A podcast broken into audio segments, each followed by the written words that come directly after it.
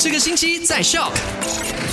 今天星期五啦，你好，我是 Alina，带你回顾一下昨天的麦快很准聊到的三件实事。第一件事情呢，是发生在我们古晋这里的，在历史悠久的古晋中央警局的这个排污系统，他们打算进行提升的时候，挖着挖着，突然间发现了这个百年的古董碎片哦。那第二件事情要聊到的呢，是发生在梅里的，有一个这个两层楼的排污着火了，所以呢，梅里的消防局就安排消防员去救火，但没想到这个房子竟然涉及这个偷电的行为呢，差一点点导致这三名消防员会遭到触电，不过幸好什么事故都没有发生，但是偷电这个行为是犯法的，被抓到的话，罪名成立将会罚款十万令吉，以及呢监禁五年。哦，不要知法犯法。那第三件事情呢，就是最近总是下雨，也是雨季嘛，所以呢，雨水会导致山体滑坡。如果你的家是住在山山脚下的话，自己要小心了，因为呢，有些地方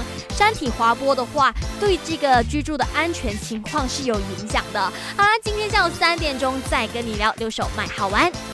赶快用你的手机透过 Shop App 串流节目 SYOK Shop。